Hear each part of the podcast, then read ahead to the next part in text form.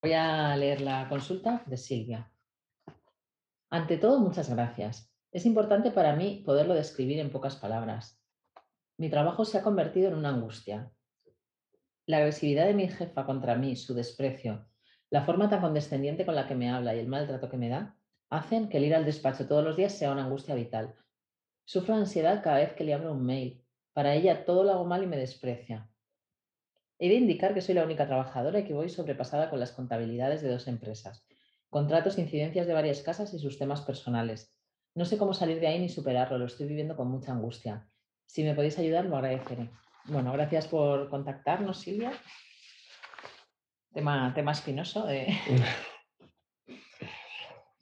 ¿Qué hacer cuando, cuando nos tenemos que tratar por, por, por la fuerza, ¿no? Con una persona así, ¿no? Digamos, narcisista, ¿no? Que tiene ahí su mente muy dura y que no tiene sensibilidad para, para reconocer el esfuerzo, el corazón y el trabajo de otras personas. Entonces. Bueno, yo creo que aquí hay dos cosas, ¿no? Eh, que se pueden hacer.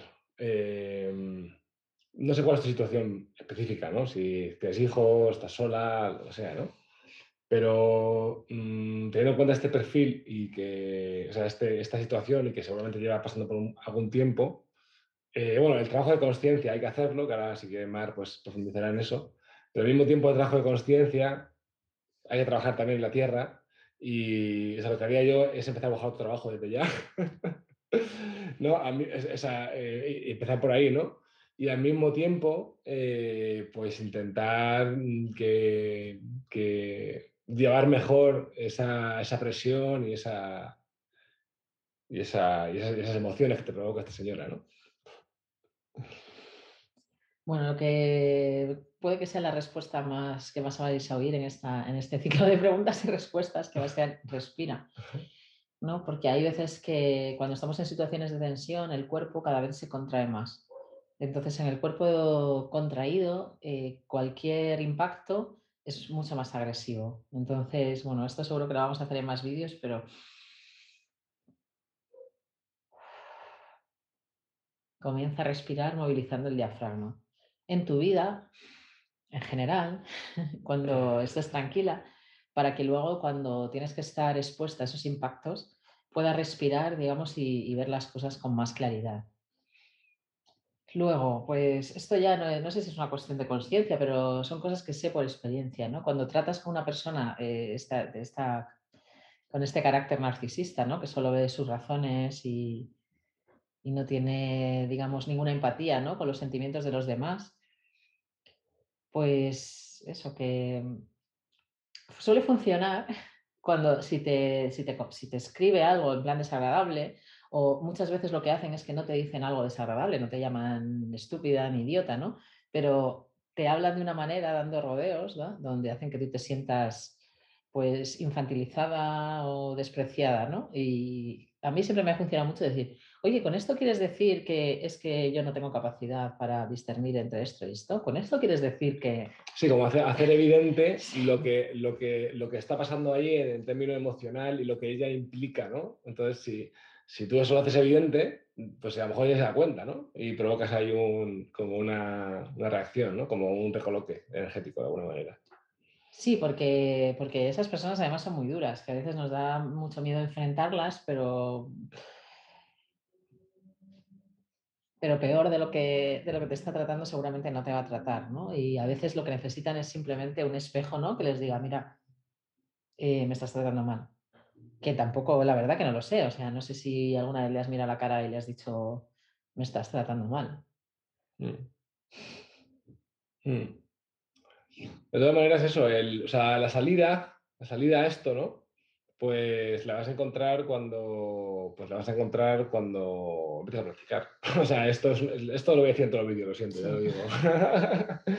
Pero, por ejemplo, pues cuando pues, seguramente esto sea un problema en tu vida y pensarás en esto en el trabajo, y pensarás en esto fuera del trabajo, y pensarás en esto todo el rato, ¿no? Entonces, cuando empieces a, abrir en tu mente espacios, ¿no? Donde, donde esto no sea un problema, donde puedas conectarte con el mundo físico, eh, con el mundo sensorial, ¿no? Que, que no esté esa, esa mente ni el problema ni la solución. Entonces, cuando tú practiques te aconsejo que practiques primero cuando estés fuera del problema, en tu casa tranquila, que estés presente, que puedas sentir tu cuerpo, respirar. Y también en el trabajo, pues también intentar estar presente, pues vas a abrir pequeños espacios en tu mente de creatividad donde vas a ver la solución, ¿no? Pues si esto se convierte en un bucle obsesivo entre, mira qué me está pasando, cómo puedo solucionarlo, mi vida es una mierda, pues ahí eso te mantiene atado y no vas a saber, no vas a saber lo que hacer. Entonces, eso, practicar, practicar la presencia constantemente. ¿vale? Aquí, la práctica que hacemos nosotros, no te decimos que medites por las mañanas, sino que cada 10 minutos, pues respires, sueltes el control mental y te enganches, pues eso, a tus sentidos, vea los colores, el espacio, eh, cómo te sientes, pues todo eso. ¿no? Hasta es un poco el inicio de la práctica. Y sí, y, aparte de eso, porque practicar, respirar, eh, conectar con, las emociones mientras no estás en el trabajo. Mm. Digamos, para, poder liberarte de, esa carga y liberar tu cuerpo de esa energía densa que, te llevas, que te llevas cuando estás en contacto con, con esa persona. Y eso poco a poco pues, va a ir abriendo espacio mental, va a ir abriendo claridad e incluso puertas. O sea, yo no, dudo que, estoy, harta de verlo, ¿no? Que a las personas que practican se le abren puertas para salir de, esas, de esos ciclos, ¿no? Pero todo eso pasa por la presencia, por salir de los bucles mentales, porque no vivas en el trabajo todo el día, mm. ¿sabes? Porque si no, es que cuando sales de ahí sigues rumiando la misma repetición mental de, de lo mal que lo estás pasando, entonces al final no, tienes espacio de sanación, espacio de reequilibrio en ningún momento. Sí, otra cosa que se suele hacer con las personas que maltratan, otras personas, eh, como ellas están ahí todo el rato ahí en el maltrato y, lo han hecho como algo normal, también a lo mejor funciona pues el simplemente expresar cómo te sientes, ¿no? O sea, ser vulnerable y, y cuando algo te afecte de esa manera, pues en vez de hacértela... Porque claro, si alguien te ataca y tú Mm, estás ahí firme en el ataque y lo aguantas y luego ya te, derrumbas cuando la persona no lo ve, la persona realmente no se está dando cuenta del daño que está haciendo.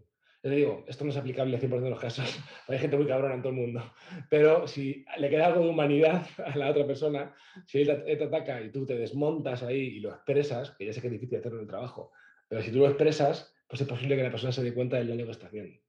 ¿Vale? Y entonces, pues así no es una, relación de robot a robot, robot hace daño, robot aguanta el año y, es así, ¿no? Sino que se convierte en algo más humano cuando tú eres capaz de ser vulnerable, ¿no?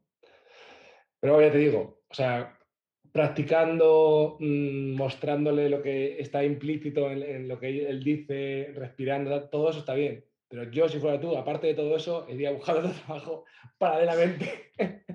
Simplemente para, ir en la dirección adecuada, ir en la dirección de la solución de problemas, sea cual sea, eh, sea cual sea al final, ¿no? Pero tienes, lo importante al final de todo esto es ir, en la dirección adecuada. Y eso es lo que, lo que yo haría si fuera tú. Bueno, un beso y mucho ánimo con estas Mucho ánimo. Chao.